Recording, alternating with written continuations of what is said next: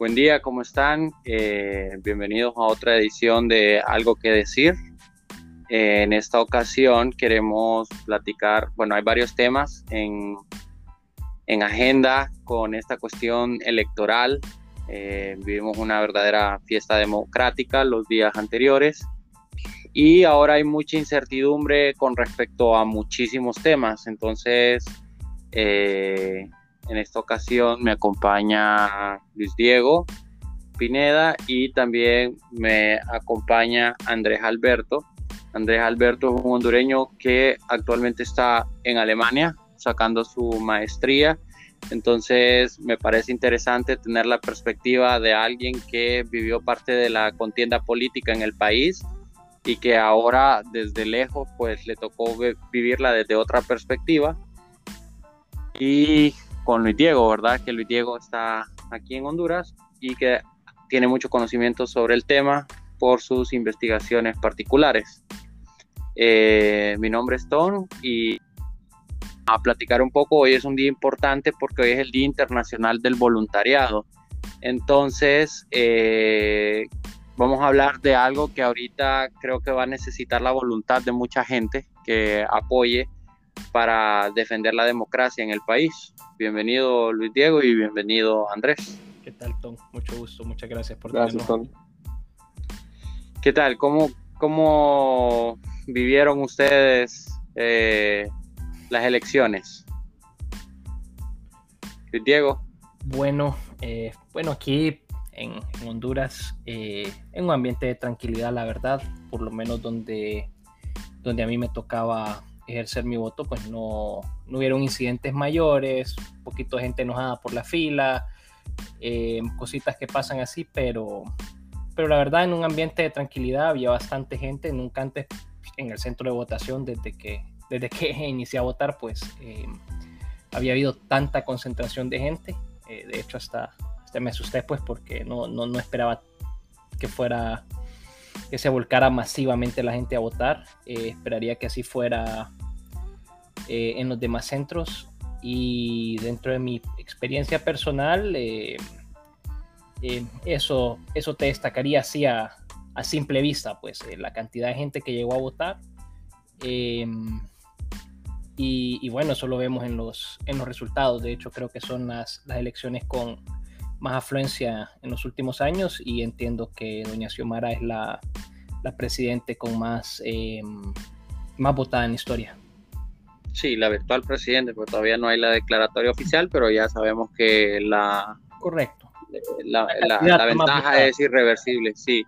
Y vos, Andrés, ¿qué tal? ¿Cómo, ¿Cómo viviste todo esto desde lejos? Pues yo tuve bastantes sentimientos encontrados. Estaba bien triste por no haber podido participar en este, estas elecciones históricas porque pues, fueron históricas. O sea, primero, de entre todas las personas que llegaron a votar, la movilización que hubo, la conciencia que hubo de parte de, la, de, la, de, los mismos jóvenes que fueron parte del cambio, que fueron parte de, de lo que hicieron que, que, que, se hiciera historia también con Xiomara Castro como la primera presidenta electa en Honduras, como eh, eh, también como, como, dijo, como dijo Luis Diego, que es cierto que fue ha sido la persona más votada en la historia de Honduras. O sea, es, fue, fue histórico y me, me, puso triste no haber podido participar, estar viendo desde lejos los videos y las fotos de la gente celebrando en la calle, porque fue, yo sé, como una euforia colectiva. Eh, yo sé cómo se sintió mi familia, pero por lo menos estaba, estaba obviamente feliz por el cambio y también feliz porque siento de verdad que pude aportar mi grano de arena desde acá, a la distancia, aunque no pude participar yo y a saber qué habrá pasado con mi voto, si habrá salido o no habrá salido pero, pero feliz de poder haber podido concientizar a bastantes personas, porque no solo fue mi familia en general, yo moví a mis primos desde acá, yo moví a mis primas, personas que jamás hubieran votado por Xiomara en cualquier otra circunstancia, pero yo les tuve, ahí les tuve que, que meter información y los estuve molestando todos los días. Y, y molestando aquí también a todos porque todo el mundo vio que estuve yo súper pendiente de, los resultados desde antes. O sea, cual, todas las personas aquí en mi maestría estaban, estaban conscientes de que teníamos elecciones el 28 de noviembre. Porque si no me preguntaban, yo les contaba.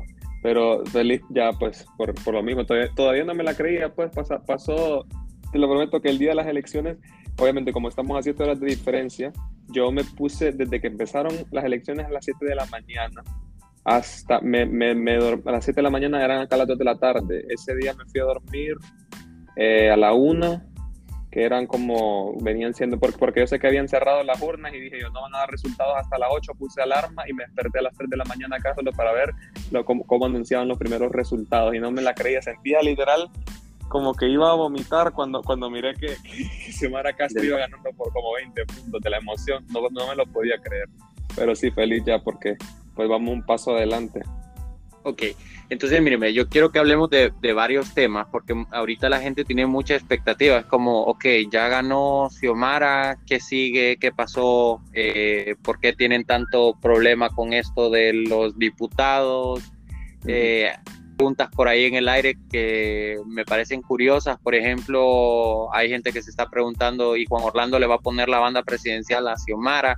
Y bueno, todas estas preguntas también hay bastante todas todos los puntos que podamos sobre por qué son históricas estas elecciones.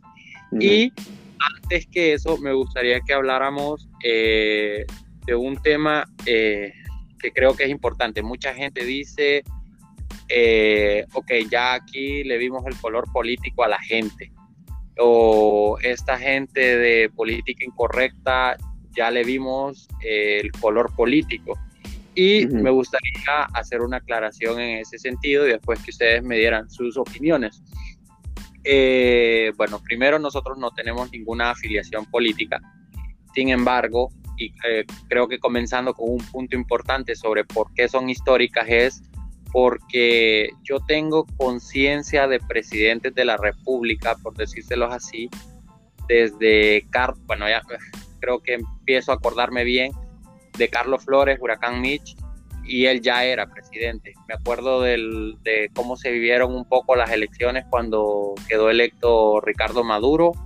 Por supuesto me acuerdo de las elecciones de entre Pepe Lobo y quedó electo Manuel Zelaya. Eh, bueno, de, Ricardo Maduro comentar, ¿verdad? Cuando contrincante Partido Liberal, Rafael Pineda Ponce sacó esta campaña de que él era panameño, hubo mucha expectativa etcétera, etcétera. Entonces, yo tengo de todos estos procesos electorales, pero este para mí también ha de ser el, el, tal vez por la edad, tal vez por el grado de madurez, si lo queremos ver así, pero wow, uno sale a la calle desde antes, uno preguntaba quién votó y todo el mundo pero más allá apartando el hecho del partido político, son las elecciones en las que yo siento por primera vez la democracia como tal. Siento que todos estamos de acuerdo en que estaba la mejor opción en este momento, apartándonos de ideologías. Siento que muchas personas también hicieron a un lado mucho de su ideología y prestaron su voto porque mm, si bien no en todos los casos podemos compararnos con Estados Unidos, las elecciones donde salió Joe Biden como presidente de Estados Unidos, eh, la gente no es que apoyaba a Joe Biden al 100%, sino que era un voto en contra de Donald Trump.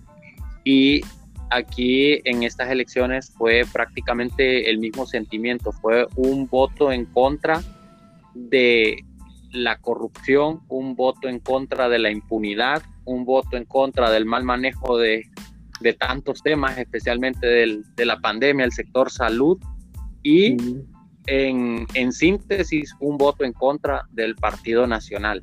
Entonces, eh, ese, ese yo creo que es el primer punto a resaltar. No sé si quieren comentar algo acerca de esto mismo o si quieren enumerar algunos otros aspectos que les parezca a ustedes históricos. Yo creo, Tom, que con lo que decías ahí de los, de los colores políticos, em, como hablábamos en el podcast anterior, el del discurso de coerción, es importante mencionar que no es que nosotros, la, o sea, nos hayamos ensañado con el Partido Nacional o que estemos en contra de todos los nacionalistas. Entiendo que deben de haber em, dentro de la masa de votantes nacionalistas muy, muy buenos. Eh, pero es lo que nosotros hemos vivido. Hemos vivido un mal manejo de la pandemia, como lo, lo decías, hemos vivido eh, casos de corrupción históricos, o sea, cuál, a cuál peor, un rosario de casos de corrupción, pues a cuál peor que el anterior. em, y es lo que, lo que nosotros vemos reflejado. Em, se trata de abogar por un cambio, no de ensañarse con un partido. Entonces no es tanto de, de que la gente diga, ah, es que política incorrecta tiene X color político. Es más de decir, política incorrecta aboga por un cambio real en Honduras. Em, y es lo que, lo que estamos tratando de, de, hacer que la gente entienda, pues no, no estamos y, ni atacando a nadie. Es, fíjate, Diego. Es atacar lo que estamos viendo que está mal. Correcto. Y fíjate, Diego, apuntar ahí que eh, yo siento que aunque en la campaña se quiso eh, ver como una cuestión de ideologías, mucha gente hizo a un lado eso porque bienvenidos al siglo XXI, ya está demostrado que ni el socialismo ni el capitalismo pudieron resolver los problemas del mundo y la política ya no es una cuestión de ideologías. Entonces eso es bien interesante. Eh, vos, Andrés, por ejemplo, que sos el menor de entre nosotros tres, ¿cómo ves tu, eh, tu paso por la política? Pues mira que para mí las elecciones en las que las primeras elecciones en las que yo participé, de las que estuve verdaderamente consciente, fueron del 2017.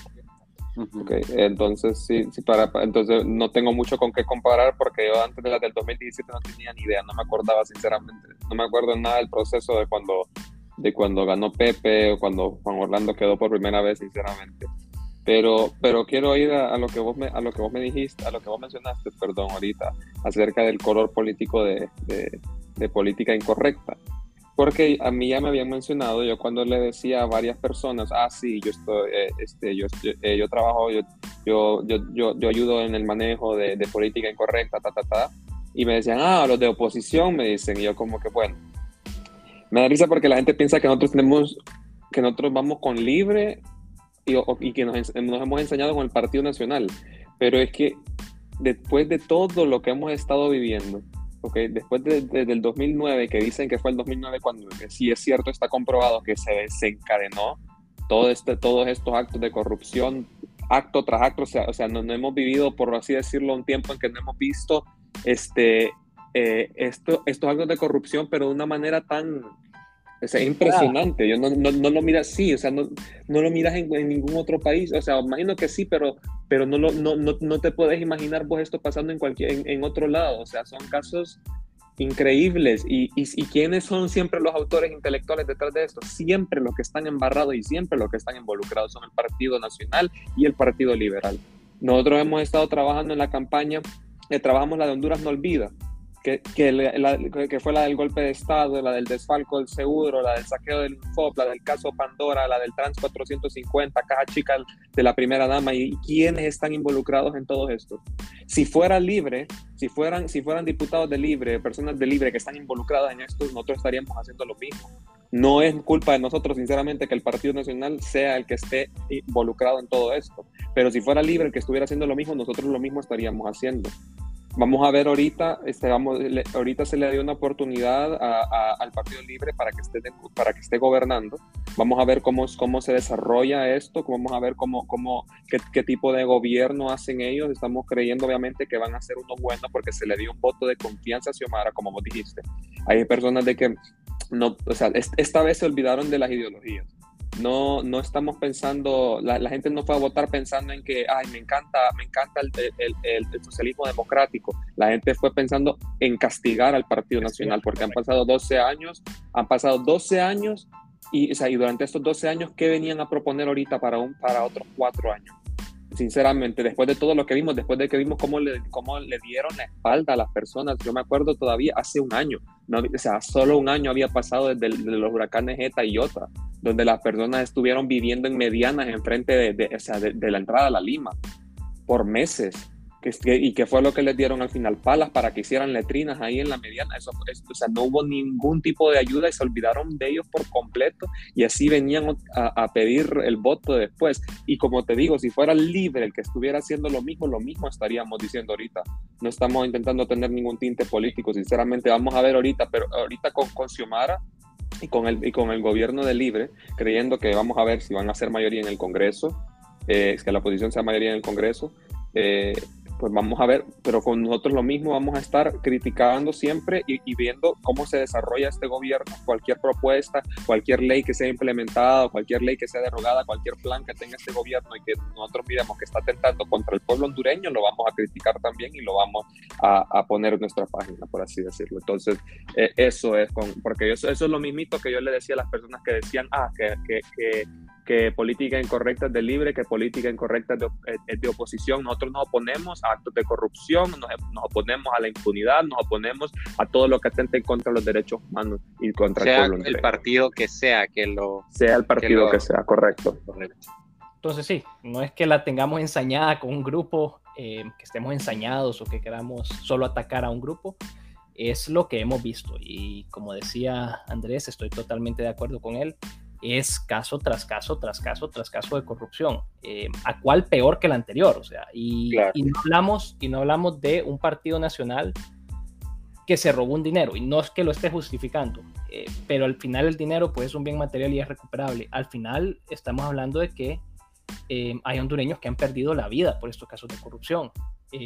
bueno, tres mil y pico de víctimas en el seguro, eh, Eta y Ota, cuánta gente se hubiera salvado tal vez si no hubiéramos puesto un reggaetonero, un cantante de reggaetón, o sea, esto, es donde ha visto un cantante de reggaetón liderando un eh, servicio de... Más, allá de eso, creo que fue que obviar todas las alertas que, se emitieron por parte de, observatorios internacionales sobre la amenaza de los huracanes, decidieron obviarlas y, decidir darle a, eh, eh, ¿cómo se llama?, apoyo a esto de las vacaciones que se habían retrasado por la pandemia, sin hablar del de la pandemia. Estamos hablando que hay gente que murió por eso. Entonces, yo siempre he dicho, ¿cómo le explicas vos, em, como, como, como si fueras nacionalista, cómo le explicas vos a un, a un joven que hoy tiene 18 años, que su mamá murió en el seguro porque le pusieron pastillas de harina o porque le dieron un suero con Gatorade? Eh, porque no le, no le dieron las medicinas que necesitaba y que su mamá murió porque un señor del Partido Nacional, que era director del seguro, necesitaba ese dinero para gastárselo en prostitutas en Chile. ¿Cómo le explicamos eso a ese niño que hoy votó por Xiomara como castigo? No, ¿me entendés? Entonces, em, es, es si el gobierno entrante sigue haciendo lo mismo, que lo dudo, o sea, tampoco es que vamos a seguir criticando, pues, es, es, y vamos a seguir poniendo el grito en el cielo y vamos a seguir eh, luchando por el pueblo hondureño, que al final eh, los de corrupción no son más, más que robarse un dinero, es, es atacar la dignidad de las personas y es eh, negarles sus derechos humanos más básicos. Ok, ahora quiero que resaltemos hechos. les hablaba de el, bueno, que lo que a mí más me satisface, lo que les decía anteriormente, es que por primera vez siento la democracia como tal. Me, a mí me da tranquilidad de esta nueva administración que va a entrar, la alianza. Esa alianza, lo más seguro y lo más natural es que según avance el próximo gobierno, van a tener diferencias, van a haber peleas. Lo importante aquí es que en los asuntos de trascendencia nacional, de importancia nacional, se mantengan unidos. Y yo creo que también es una oportunidad que no se ha dado antes, de que el Partido Liberal y el Partido Nacional en los temas de trascendencia nacional tienen que apoyar la ley, perdón, tienen que apoyar la y tienen que aprobar esas leyes porque la, el pueblo se cansó, el pueblo se convirtió en juez, supo el poder que tiene y castigó, y castigó sin piedad y sin clemencia. Entonces, esta es una oportunidad porque ellos estaban acostumbrados a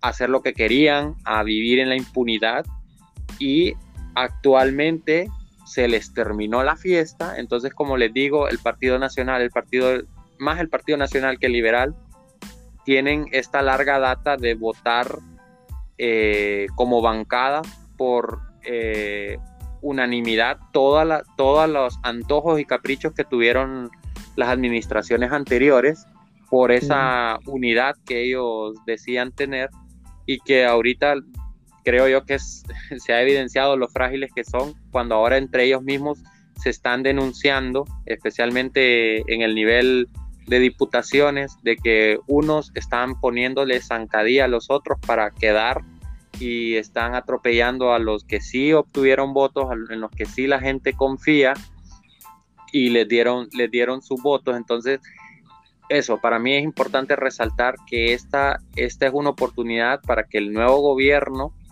eh, la nueva administración y las nuevas bancadas que queden de los partidos dejen de ser una oposición tóxica, que es como me opongo solo porque mi partido no lo presentó y empiecen a ser una oposición democrática, que es como, bueno, esto es bueno para el país, démosle y así tratar de limpiar un poco esa imagen que con mucho con mucho ímpetu, con mucha constancia se dedicaron a ensuciar ellos mismos.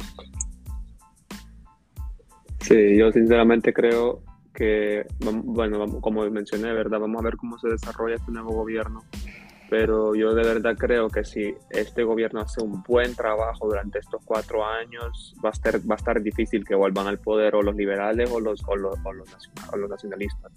Va a estar bien difícil, pero eh, vamos a esperar también de que, bueno, he, estado súper pendiente de todo lo que tiene que ver ahorita con las impugnaciones y con los... Eh, con eh, la, revisión de actas que se quieren hacer, porque sí es necesario. Yo, y nosotros creo que intentamos en política incorrecta este, hacer énfasis en eso, que es necesario.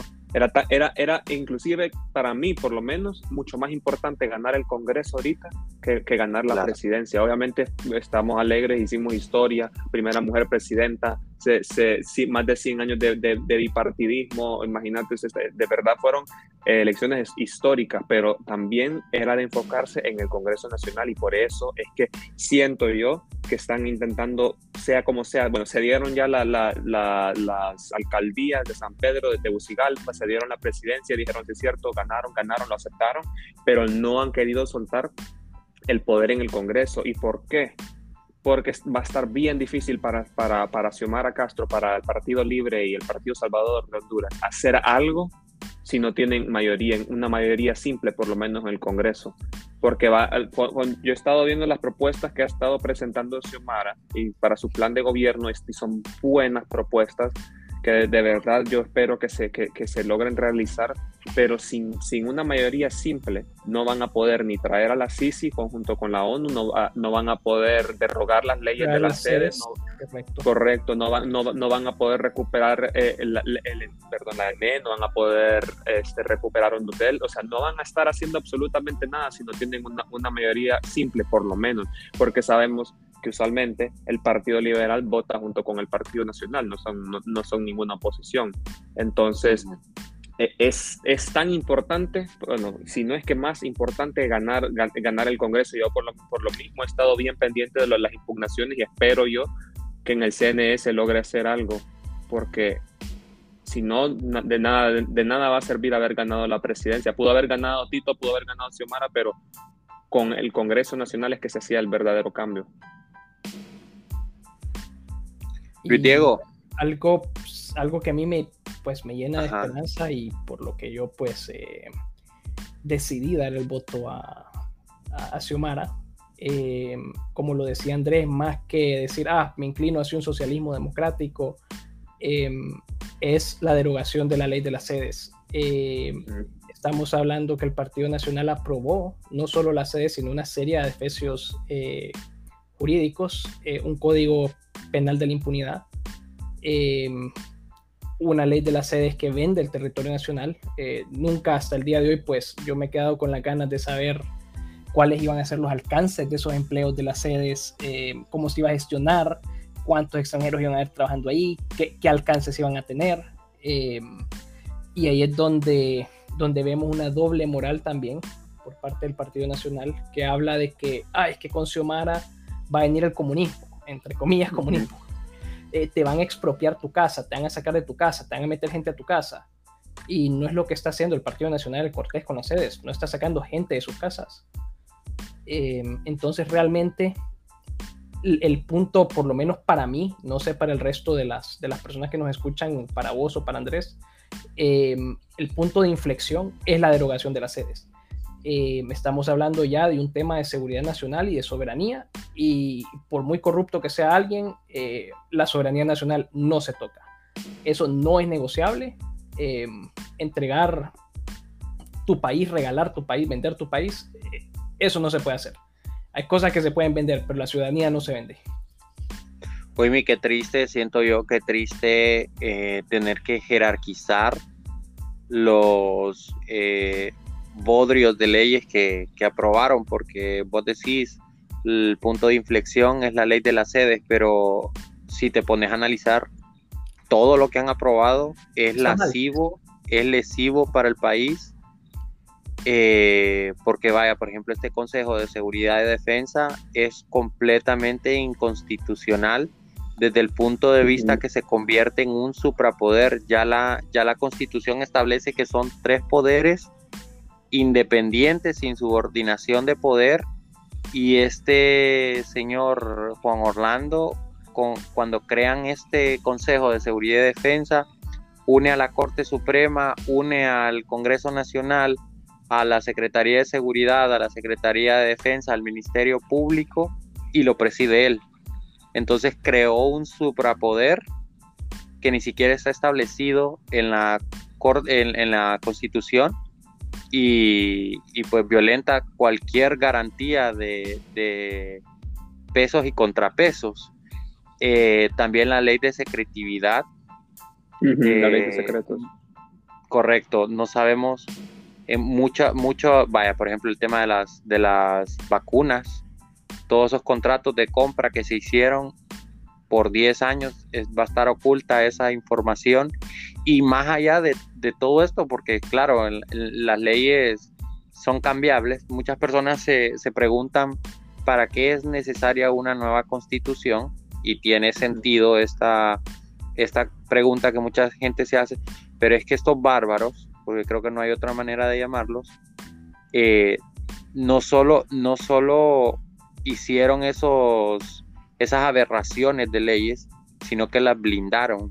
Y para el caso de las sedes, dice, dice que si son derogadas, si en eh, algún Congreso Nacional las deroga, los contratos siguen teniendo una validez de 10 años. Todas las concesiones que se hicieron seguirán teniendo 10 años validez. Entonces, es estúpido. Creo que no hay Pero al final, pero al final esas, esas mismas leyes no se aprobaron ni con quórum, o sea, se aprobaron como a matacaballos, por así decirlo, por lo mismo no, tienen ninguna validez.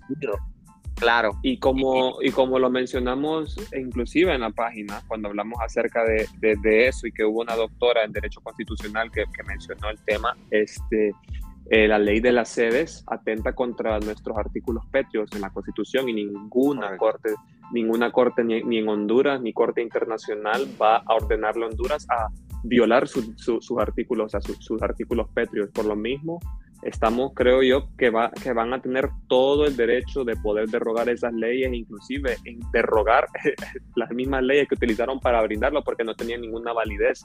Ni no eh, pero lo que sí, pero lo que va a estar difícil es, es, es eso, simplemente derrogarlas porque necesitamos tener mayoría en el Congreso.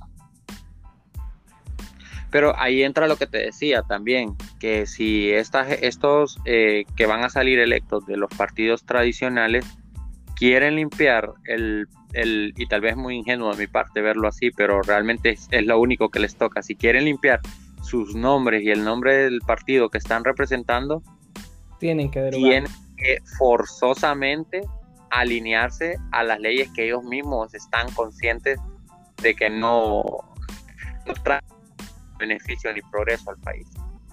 Pero los que, bueno, eso, eso, eso es lo que, lo que yo estaba considerando también, sobre todo para el Partido Liberal, que el Partido Liberal le pasaron factura ahorita por lo mismo de que se, se les considera nacionalistas pero en rojo, porque siempre han votado junto con ellos, siempre ha existido el bipartidismo y entre ellos es que el se, se, apoyan. Y el Partido Liberal siempre ha representado al, conservadurismo en Honduras. El Partido Liberal solo es de nombre, porque son los más conservadores. Correcto. Entonces al final no, no, se, no se logra distinguir entre, entre liberales y nacionales, sino es por el rojo y el azul. Entonces, al final, eso fue, siento yo, lo que le terminó pasando factura ahorita a estas elecciones, porque imagínate, eh, en la historia del Partido Liberal, que es el partido más antiguo en Honduras, están han sido sus peores resultados. No llegaron ni a doble dígitos esta vez, y eso que estuvieron criticando a Luis Zelaya y que Luis Zelaya solo llegó al 14 y con Yani llegaron al 9%. Entonces, entonces eh, creo que fue Edmundo Orellana, fíjate, que mencionó en un que, mencionó eh, que si el Partido Liberal quiere sobrevivir, va a tener que distanciarse del Partido, del partido Nacional, tiene que distanciarse de, de, de, de que la gente ya no los considere desalinearse. si estoy votando por un exacto, si estoy votando por un liberal es como que estuviera votando por el Partido Nacional. Tienen que tienen que distanciarse de eso y diferenciarse y por lo, y cómo lo harían. Se puede se pueden terminar redimiendo sinceramente si votan si comienzan a votar junto con, con, con el Partido Libre y con Partido Salvador de Honduras. Pero está bien difícil porque en el mismo Partido Liberal hay bastantes personas señaladas por, por corrupción en el saqueo de, de, la, de, la SAC, en, en el caso Pandora, en el mismo de los eh, de lo, exacto, entonces todos ellos mismos están señalados, entonces va a estar bien difícil que, que, que varios diputados o que, o que toda la bancada, que la mitad de la bancada del Partido Liberal termine votando a favor de traer a la Sisi porque se van a ir chucos. Entonces, sinceramente, yo, yo la miro bien difícil que esta gente vaya a querer redimirse. Se puede redimir si en las siguientes elecciones no quedan las mismas personas que, que han estado desde siempre en el Partido Liberal. Es cierto, se castigó al Partido Nacional esta vez y ahí como dicen, dinosaurios que salieron, que pues, estamos bien felices de ver que ya no va a haber personas que estaban ahí desde antes de que yo naciera, inclusive, tomando decisiones por, por, por, por Honduras. Pero siempre hay bastantes personas dentro del Partido Liberal que han estado señaladas, que inclusive creo que hay unos analistas en el ya, ya voy a revisar, y, y, que todavía van a estar tomando decisiones no, del, para, para, mí el Partido Liberal si quiere redimirse va a tener que comenzar a sacar caras frescas, más personas, personas diferentes que no hayan sido Tiene que depurarse. En, en, correcto, tienen que depurarse y correcto.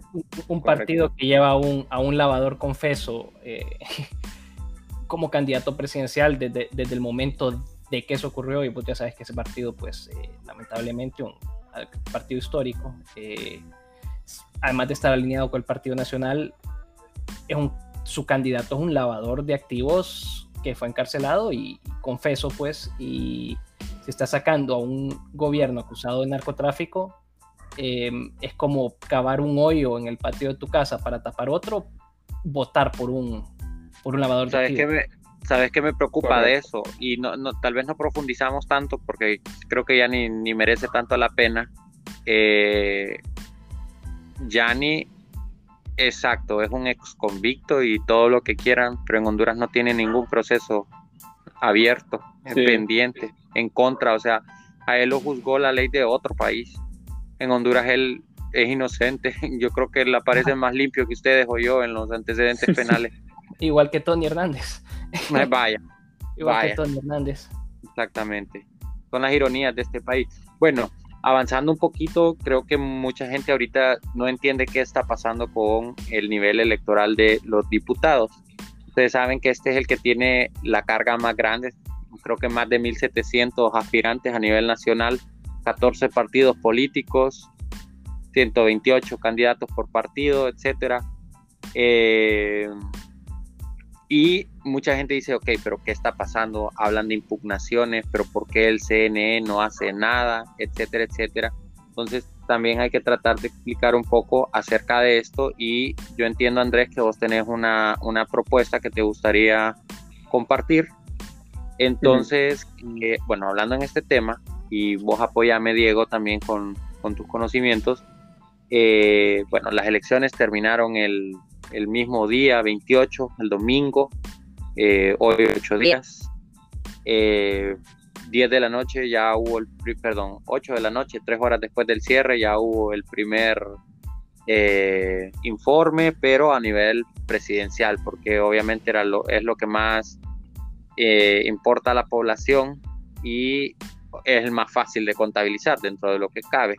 Después, el nivel de alcaldías, pues bueno, tiene su complejidad, pero es más fácil que el mismo de diputados. Entonces, eh, el tribunal, bueno, ahora consejo, perdón, el Consejo Nacional Electoral tiene un mes para dar la declaratoria después de las elecciones.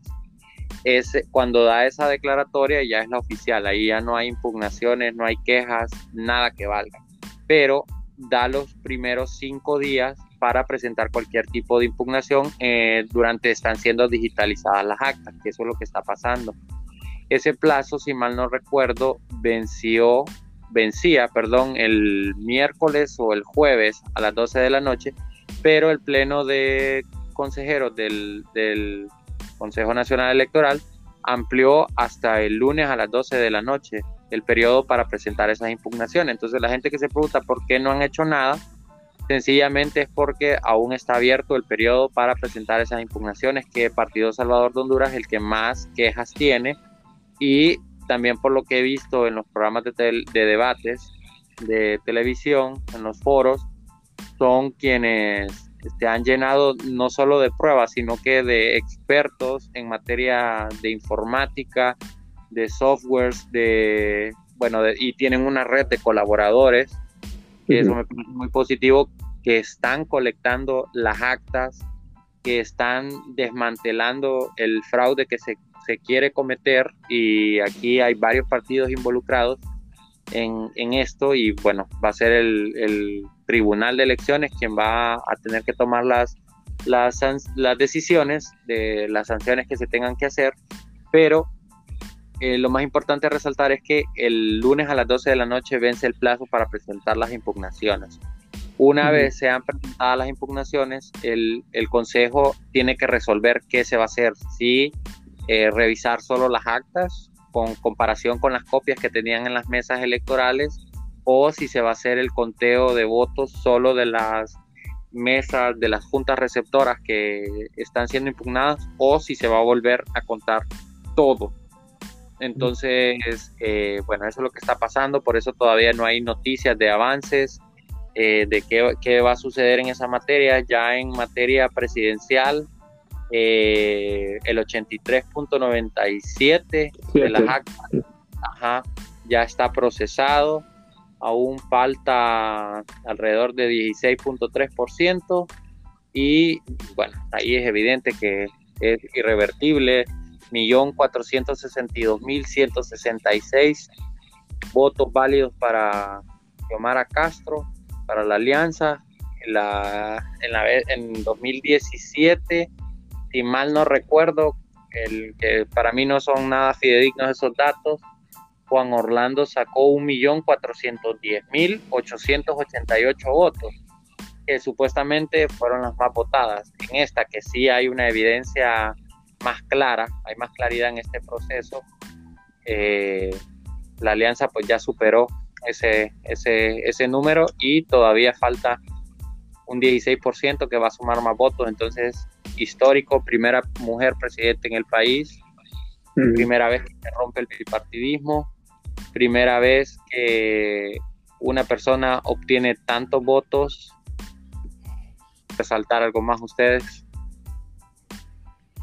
Diego. Eh, sí, o sea, eh, cabe, o sea, viendo, bueno, pues tomando un poquito de notas aquí de lo que dijiste, eh, más que todo, pues resaltar la labor del CNE y lo importante que ha sido pues la mujer hondureña para este proceso. Eh, no solo Xiomara como presidenta, sino también, eh, bueno, eh, la señora Dori Gutiérrez como vicepresidenta, una de las designadas. Vicepresidenta, estamos hablando de Rixi Moncada en el CNE liderando toda la, la, operación. esta señora. La transparencia. Hall también. y bueno, ¿no? Rendirle homenaje a, a, las mujeres hondureñas por, por la gran labor, porque sin ellas, la verdad, el cambio de, de prácticamente una dictadura, un gobierno democrático donde todos nos sentimos contentos y todos sentimos que realmente se ha vivido un proceso democrático y transparente, em, es, es, destacable. Pues em, sin ellas, la verdad, y sin el esfuerzo de la mujer hondureña, jamás hubiera sido posible este cambio. Correcto. Y vos, Andrés, tus apreciaciones y cuál es la propuesta que tenés para, para todos los jóvenes hondureños que quieran apoyar en la democracia. Sí, pues eh, inclusive estoy pensando en que podamos sacar algo al respecto. Hay algunas personas con las que me quiero comunicar, pero yo he estado viendo cómo eh, activamente un montón de personas, varias personas, sobre todo gente joven. Están siendo voluntarios ahorita para revisar acta por acta, para poder presentarlas, eh, o sea, revisarlas y para poder denunciar cualquier eh, irregularidad en las actas porque como, como mencionamos ahorita, se han reportado una gran cantidad de irregularidades por el mismo hecho que como lo, lo que te mencioné, de nada, de nada le sirve a la oposición haber ganado la presidencia si no ganan el Congreso, porque si no se gana el Congreso, Xiomara no va a poder hacer absolutamente nada. Partido Libre, Partido Salvador Duras no van a poder hacer absolutamente nada, no se van a poder implementar las reformas que se quieren implementar, ni derrogar las leyes que se quieren derrogar. Entonces, obviamente eh, yo creo que yo creo que estaban intentando aprovechar el hecho de que la gente estaba celebrando que la gente estaba distraída por así decirlo por el gane de Xiomara y por lo mismo durante ese mismo tiempo estaban aprovechando a meter e inflar, las, inflar votos en las urnas para poder meter más personas en el Congreso. Y tiene todo, tiene sentido que, por ejemplo, en, departamentos donde, donde, Xiomara, donde Xiomara ganó de manera arrolladora, por ejemplo, Cortés, y que yo estoy feliz porque Cortés salió con un, ya te voy a decir ahorita, Cortés salió con, vamos a ver, estamos viendo que creo que fue más del 60% de los votos para Xiomara Castro comparado con un 25, 62.49%, Cortés con 22, con 22. Exacto. Entonces, y, y, aquí mismo en Cortés sale que después de los diputados de, de, Libre, salen los diputados de, nacionalistas con más votos, inclusive más que los de Partido Salvador de Honduras, cuando primero eso no tiene sentido. No, no creo yo que haya llegado tanta gente a votar por Xiomara y después voy a votar en plancha por los partidos nacionalistas. No, tiene nada de sentido y sobre todo porque creo yo que Cortés es el partido donde más, donde más han votado siempre por Salvador y donde más, donde más le dan los votos a Salvador. Entonces, entonces, ese, o sea, ese, es simplemente de lógica, pero ya están un ya, ya, hay varias personas, ya, ya se ha denunciado, los mismos candidatos a diputados y personas que inclusive no tienen nada que ver, pero están obviamente eh, indignados, pues porque se está atentando contra la democracia y eso es algo que ya tiene que detenerse porque siempre ha sido, hemos normalizado eh, eh, actos criminales y estos delitos electorales cada vez que se, va, que se va a elecciones y ya no se puede hacer eso. Lo que, lo que deberíamos de ver ya es empezar a, a ver a la fiscalía actuando y de verdad arrestando personas, presentando cargos contra personas que se hayan visto involucradas en, en estas irregularidades, que, que estén intentando inflar actas o intentando, porque están atentando contra, contra, la, contra el mismo pueblo, están atentando contra este eh, eh, ejercicio democrático que pues por primera vez siento yo que hay una, una colectividad eh, de confianza. Siento que, que es la primera vez que sinceramente yo creo en un proceso yo no sé, no, sé, no sabía qué esperar antes de estas elecciones, no, sabía lo que iba a haber, pero yo sinceramente me sentía aliviado porque creo que, eh, eh, por, eh, que por primera vez se, puede, se, podemos, podemos confiar en este proceso electoral, pero esto lo está manchando. Y entonces tenemos que ver al, al CNE actuar, tomar acción contra estas irregularidades, empezar a denunciar y empezar a, a, a procesar cargos contra estas personas porque no podemos dejar seguir normalizando eso. Ah, todas las elecciones se inflan las urnas, se, se, se, se, se, inflan los votos, se los inventan, se los sacan del aire y meten personas que jamás queríamos en el Congreso Nacional, los meten a la fuerza a tomar decisiones por el pueblo hondureño. Entonces, eso es lo que necesitamos empezar a ver. Al final, eso es abrir las puertas y las ventanas a que todo el mundo haga lo que quiera. Estamos hablando de los más importantes mencionadas Cortés. Eh, ahorita déjame checar en mi mapa si estamos Francisco Morazán. 4.8. No, perdón, disculpa. Vamos a ver, Cortés, Cortés, Cortés. Aquí está, Cortés. Estamos hablando de un 63.4 contra un 21.6 de, de Narresura. Eh, y estamos hablando Francisco Morazán, un 49.4 contra un 39.3 de, de Narresura. Entonces, sí, para mí tiene sentido que hay una mayoría de diputados de la oposición, eh, porque sí, está, estamos hablando de un pueblo que salió a barrer, eh, un pueblo que salió a barrer la casa, eh, y también hacer pues un llamado, llamado de atención al pueblo de, puchica, sepamos ganar. no, y, o, sea, también de cuidar, de cuidar su, su elección. Correcto, sepamos ganar, no estemos replicando tonteras que alguien más dice. Eh, y pidamos un conteo acta por acta de diputados tarde lo que tarde, pues. Eh, yo prefiero esperar y tener la certeza de que realmente van a estar los diputados, y como te digo, no estoy enseñado con un partido en, específico, los diputados que sean de cualquier partido, con tal el pueblo realmente haya votado por ese diputado. Correcto, correcto. Eh, ustedes dos mencionan algo que es particularmente importante, y es, eh, vos lo decías así, Andrés, eh, estas elecciones son las que han marcado una diferencia porque, bueno, el sentir de toda, especialmente de, mi familia, por ejemplo, mi mamá y mis tías, es que ya no creían en el sistema.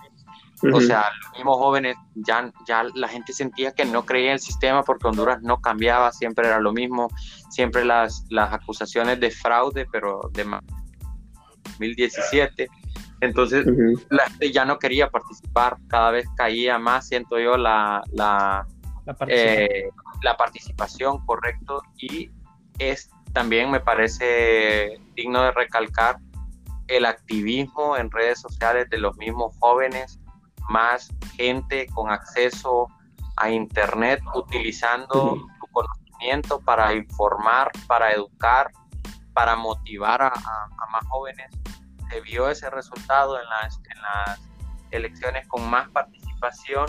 Entonces yo creo que ahorita hay una energía importante que no podemos arruinar y es que la gente está volviendo a creer en el sistema. Hay personas que valen la pena tener como representantes en el Congreso Nacional y no hay que permitir que los mismos criminales de siempre haga, se salgan con la suya como se han salido en otras ocasiones y se queden ellos mismos. Entonces, ese es un llamado de atención a nosotros también como jóvenes que decidimos participar, pero el ejercicio de ciudadanía no termina solo con participar, hay que defender y hacer valer nuestro derecho, nuestra decisión y nuestro voto.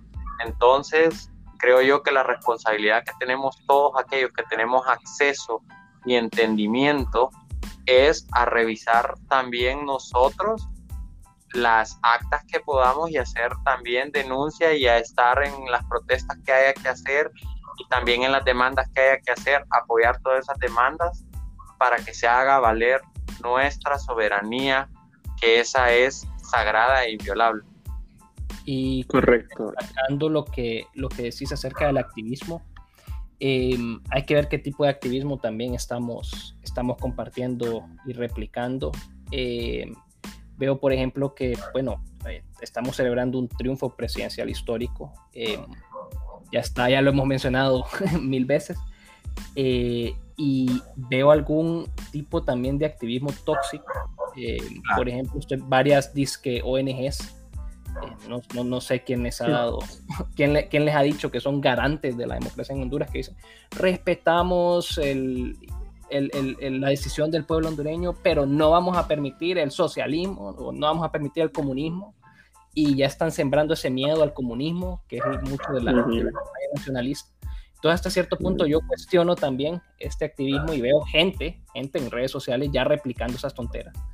Eh, no, ha empezado, no, ha empezado, a gobernar la señora, ¿verdad? Pero ya estamos no, la quieren sacar, sí, eso, es realmente preocupante y, también es muy cierto, Luis Diego, pero también recordar que este gobierno, y no lo digo yo, no lo digo yo como individuo, no lo digo yo como representante de política incorrecta, lo dicen eh, expertos, eh, hay artículos de New York Times el mismo Facebook y el mismo Twitter han cerrado una N cantidad de cuentas falsas, de bots, de call center que han utilizado para esparcir mentiras, para eh, noticias falsas. Y eh, por eso yo resaltaba, por eso yo resaltaba el papel de los jóvenes que han trabajado por eh, disipar todas estas, estas dudas o por desmentir todas estas noticias falsas. Y no necesariamente jóvenes que solo están vinculados ahí, sino que con el hecho de que vos compartas algo en, tu, en tus redes sociales, eh, es leer bien de dónde viene esa información, quién lo comparte. Em, ya, hay, ya hay pues eh, cuentas activas, ONGs, disque, bueno, entre comillas ONGs activas eh, em, repartiendo miedo por todos lados, que se viene el comunismo. Vos y yo sabemos que el comunismo ya no existe Eh, es que, nunca existió. Nunca que existió. Es cuestión de ideologías. Eh, y sí, pues tenemos ya, o sea, y, y, y no te estoy hablando de perfiles falsos, estoy hablando de gente real. O sea, te puedo compartir los perfiles que yo he visto compartiendo eso. Eh, gente de carne y hueso diciendo, no vamos a permitir el ismo, el socialismo, el comunismo, el cualquier otro ismo, todos los ismos, y, ya eso es una forma de sembrar miedo. Entonces, eh, así como hay buen activismo de parte de jóvenes, eh, también estamos viendo un activismo bastante tóxico y eso para mí es sumamente preocupante y por eso le digo al pueblo que pues tenemos que aprender a ganar, o sea, no estar replicando tonteras, no estar atacando a la, por lo menos no ahorita que, que, no han ni empezado, pues, o sea, em, y, y, no, simplemente estar contentos y destacar el proceso y exigir resultados a nivel de diputaciones. Eh, eso es lo que tenemos que estar haciendo ahorita, no, no compartiendo eh, pensamientos y cosas que son, vienen financiadas por terceros, ¿verdad? Sí, y yo algo que quiero recalcar y, algo, y hacer énfasis de verdad es que no estamos, yo creo que se, se, ha normalizado la corrupción y se ha normalizado en que, ay, la gente que llega al gobierno nunca hace nada, que la gente del gobierno solo, ve, los que van al Congreso, por ejemplo, solo van a levantar la mano y que no hacen nada y que, y, que le pagan estos salarios por hacer absolutamente nada. Eh, pero yo quiero recordarles a todos, las personas que nos estén oyendo, que estamos votando por las personas que nos van a representar y tomar decisiones que nos van a afectar a todos, sea, de cual, sea, cual sea su clase, eh, eh, no del gobierno, te va a afectar las decisiones que se, tomen en, que se tomen en el Congreso Nacional. Por eso es importante que queden las personas que hayan sido electas por el pueblo. No, están, no, no, no, no es solo personas que están yendo ahí a levantar la mano por levantar la mano, están tomando decisiones por todo el país y son personas que posiblemente ni siquiera quedaron electas, personas que tal vez que tienen las peores intenciones para el pueblo hondureño por eso, con tal de beneficiarse a ello. Entonces es algo, algo en lo que tenemos que de verdad pensar al momento de tomar esas decisiones, al momento de pensar si voy a hacer algo o no al respecto, me voy a involucrar o no, o, voy a intentar revisar estas actas. Esto es por lo menos ahorita lo mínimo que podemos hacer para poder salvaguardar nuestra democracia pero eso es algo que sí tenemos que, tenemos que tener bien presente. Estas personas que van a llegar al Congreso Nacional van a tomar decisiones por nosotros. Personas que, personas que posiblemente sean delincuentes van a tomar decisiones por vos y por mí, van a tomar decisiones inclusive por futuras generaciones, van a, van a, van a aprobar préstamos que van a seguir pagando nuestros hijos y nuestros nietos, van a tomar decisiones que nos van a seguir afectando por décadas. Entonces es bien importante que nosotros tengamos eso presente no solo al momento de votar, sino que al momento ahorita, por ejemplo, de pelear por quienes van a representarnos. Y especialmente porque ahorita es la oportunidad del borrón y cuenta nueva, porque todo eso que dijiste, Andrés, ya lo vinieron haciendo en las administraciones anteriores. Ya estamos endeudados. Bueno, nosotros somos nietos de gente que nos endeudó, de generaciones que nos endeudaron y, ajá, y han seguido durante las generaciones siguientes hasta llegar a nosotros y ya nos endeudaron a nosotros y ya están endeudados nuestros futuros hijos y ya están endeudados nuestros futuros nietos. Entonces, claro, es importante que ahorita se haga el borrón y cuenta nueva con gente capaz, con gente honesta y con la gente que el pueblo eligió. Y pero eso es algo que yo le he dicho, ah, perdón, es algo que yo le he dicho a, mi, inclusive a mis papás, que nos toca ahora a nosotros enmendar los errores de las generaciones pasadas, porque por ejemplo las generaciones de los 80, después de la, cuando, cuando recién empezábamos a volver a la democracia, eh, no, no, hicieron absolutamente nada con los atropellos que se hacían, que no eran los mismos atropellos que están haciendo ahorita, ¿verdad? Pero que fueron siempre atropellos, que fueron atentados contra la democracia, pero las generaciones pasadas no, hacían absolutamente nada al respecto. Y la verdad es que yo lo veo también un poquito difícil poder organizarte, poder combatir la desinformación cuando ni siquiera tenías acceso a Internet o tenías acceso a redes sociales o comunicarte con personas tan fáciles, ¿verdad? Cuando solo podías comunicarte de, San Pedro a Tegucigalpa o de los fines de semana posiblemente, pero ahora con el acceso a la información que tenemos, con la, o sea, estamos completamente conectados, ¿no? Ahí está bien difícil, sinceramente, amañar una elección, está difícil intentar revertir resultados o, engañar a las personas tan fácilmente como lo hacíamos antes. Y yo creo que por esto mismo hemos visto este, una gran participación de parte de, de, la juventud hondureña, porque de verdad estoy seguro de que fuimos los jóvenes los que terminamos haciendo una diferencia en estas elecciones, una diferencia, o sea, que no se, no, se había visto antes. logramos elegir a la primera mujer presidenta, logramos sacar a nuestro país de la dictadura en la que se encontraba y a la que se dirigía ahorita, porque yo sinceramente, por muy optimista que fuera, yo estaba un 90% seguro de que iba a ganar Tito Fura, por mucho que votaran por Xiomara. No, fuera yo, yo, fuera como fuera, yo estaba, no, estaba muy optimista al respecto. Obviamente iba a hacer todo lo posible por, por, por, apoyar y desde aquí hacer lo que yo pudiera hacer, pero estaba seguro de que iba a quedar Tito. Estoy sorprendido de verdad que, no, que nuestra generación no le dio lugar y, y no logramos eh, revertir eso y estamos viendo un, un cambio, sinceramente, en, nuestro, en nuestra sociedad. Estamos, estamos, ya, ya no estamos dejándonos engañar tan fácil como lo hacían antes, ni, ni, ni eh, dejarnos intimidar tan fácil como lo hacían antes. Estamos de verdad luchando por un mejor país. Eso es eh, algo que no habíamos visto antes y por eso, por lo mismo, tenemos que aprovechar las herramientas que tenemos ahora como generación para poder seguir trabajando por un cambio en nuestro país. Y es, y, fíjate que a mí me estoy totalmente de acuerdo con lo que dijiste, me gustó mucho lo del cambio y cuando hablábamos de los diputados, eh, con la falta de credibilidad de los procesos anteriores, eh, es curioso cómo había, por ejemplo, un Ramos Soto o, un sí. aún eh, siendo diputados, incluso, pucha, desde, desde que tengo memoria y gracias por lo de joven, yo creo que a mí ya, ya, ya me da el sol. Eh, pero estamos hablando incluso de gente que yo soy, yo soy chaburruco, como dicen, eh, pero ya, ya de antecitos que yo naciera, pues este señor era diputado. Y en todos los procesos anteriores estamos hablando de la, la reelección de Juan Orlando, la primera elección de Juan Orlando, em, bueno, el, la presidencia de Pepe Lobo, la presidencia de Manuel Zelaya, em, la presidencia de Ricardo Maduro, este señor siempre había estado vinculado al poder. Y ya con un proceso eh, relativamente transparente, ya hay un montón de dinosaurios, eh, de dipusaurios, les digo yo, de varios de estos dipusaurios que ya no están en el Congreso Nacional o que quedaron fuera.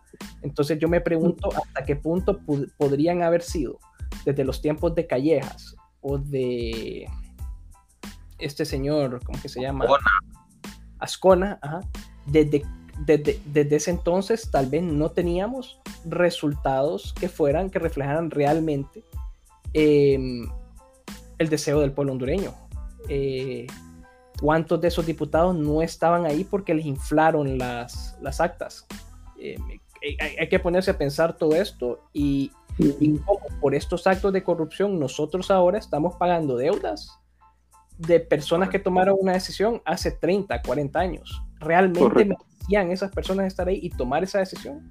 Ya con toda la información que hay, están fuera. Entonces, eh, puchica, vamos a tener hijos y van a estar pagando deudas de estas personas que posiblemente en su gran mayoría no llegaron ahí puestos por el pueblo hondureño. Fíjate que algo que a mí me, me, perdón, perdón, tan rapidito algo que a mí me enorgullece de verdad de poder participar y poder apoyar este proyecto Política Incorrecta es que y, que y que yo he visto que de verdad hay una necesidad por educación política.